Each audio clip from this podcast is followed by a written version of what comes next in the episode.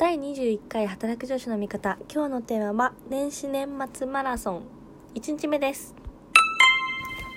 この番組は仕事もプライベートも楽しみたい25歳社会人3年目の私の等身大の日々を配信していく番組です。えー、ついに今日はですね仕事納めということで納めてまいりました。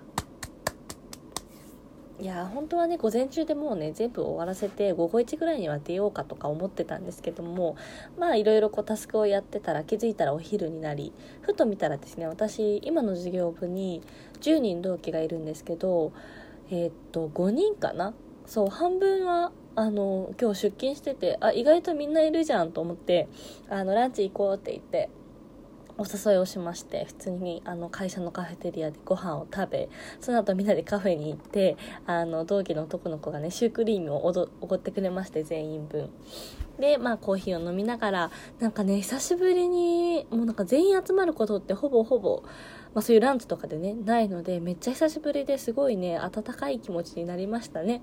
まあなんか年の瀬だなというか年末だなというような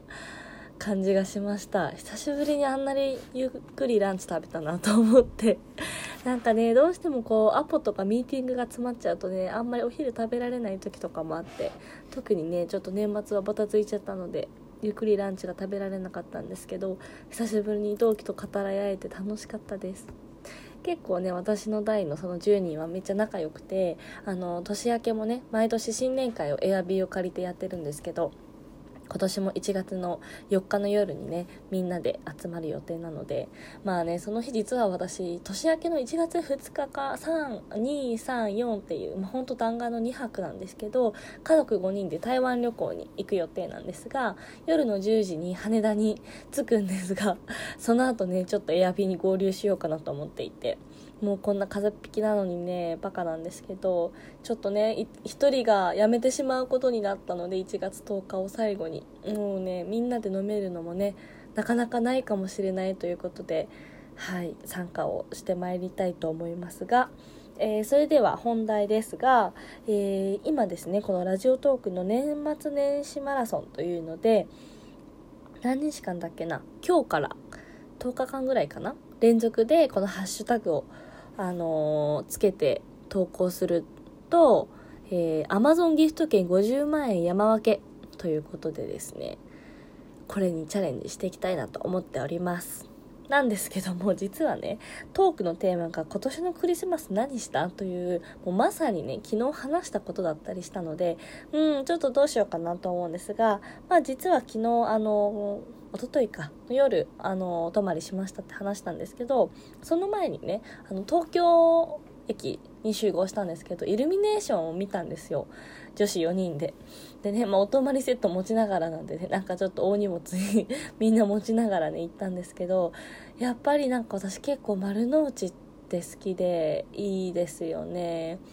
まあ働いてる方も多いと思うのでそうなるとちょっと日常になっちゃうかもしれないんですけど何度行ってもねあのこのクリスマスの時期もだしあと私好きな場所が一つあってあの新丸のビルの上の方って、うん、結構レストラン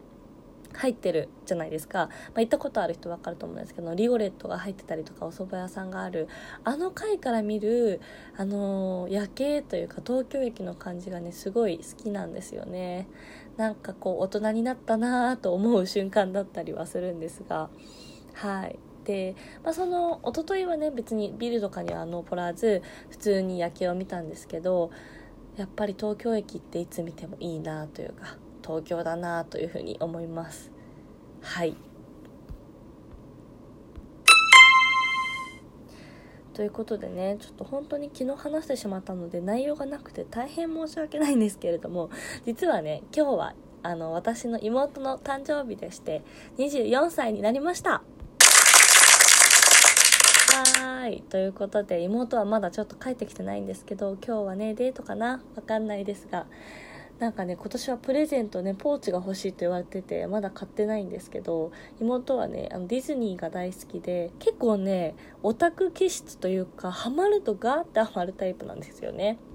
なんで彼女が好きなのはディズニーのパンチートっていう3人の3人の騎士かな？っていうなんかなんだ鳥のキャラクターが好きで部屋中パンチドだらけだったりとかあとね今は舞台にはまっててミュージカルですねでなんか4月のチケットも行く予定だったけどなんか会社のテストとかぶっちゃったから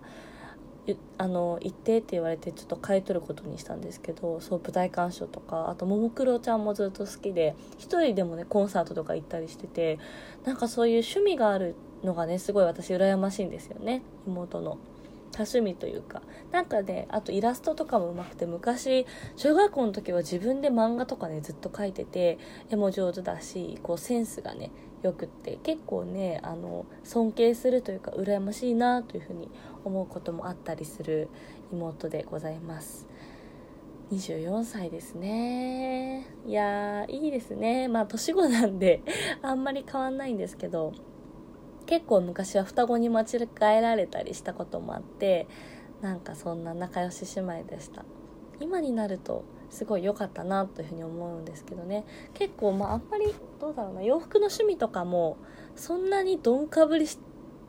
てるわけじゃないので割と妹はカジュアル系が好きで私はなんかこう仕事でも着れちゃうような きれいめの洋服が多かったりするのであんまりないんですけど、まあ、今はねちょっとあの妹の部屋に間借りをしていることもあってカバン借りたり洋服借りたりとかいろいろできるのは姉妹のいいところかなというふうに思っています。そんなこんなでね今日はあの本当にパラパラとお話をしてしまったんですが実は明日明後日と彼と旅行に行ってまいります。イエーイ。あさってが彼の誕生日なんですけどまあねこれ絶対このラジオ聞いてないんですよ。もう20回も配信してるのに1回も聞いてないと思うんですけどあのまあちょっと行き先はねまだサプライズにしてるのでまあ万が一ねこうこれを聞かれちゃったらね大変なんでちょっと行き先は後ほどと思うんですが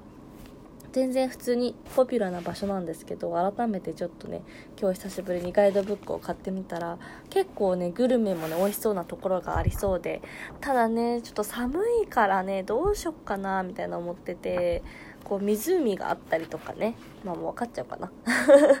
そうあの結構私神社とか美容美術館とか好きで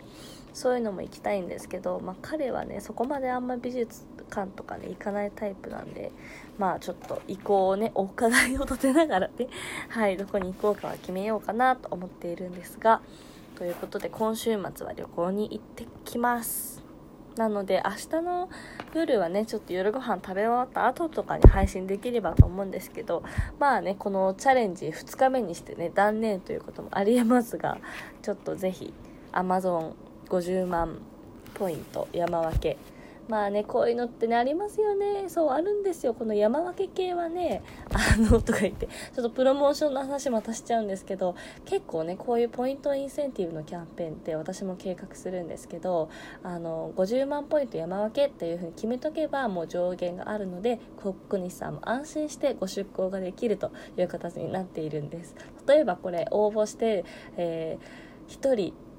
えっと、10ポイントプレゼントとかってしちゃうと万が一 SNS とかでバズるともうとんでもない額になっちゃったりして、まあ、そういうねトラブルとかもね結構あったりするんですよねなのでこういうねポイントインセンティブやるときは山分けがおすすめですという形で何の話やという感じなんですけれども、まあ、こういったねプロモーション事情もね踏まえながら今日はこの辺にしたいと思います、えー、それでは今日はこの辺でありがとうございました。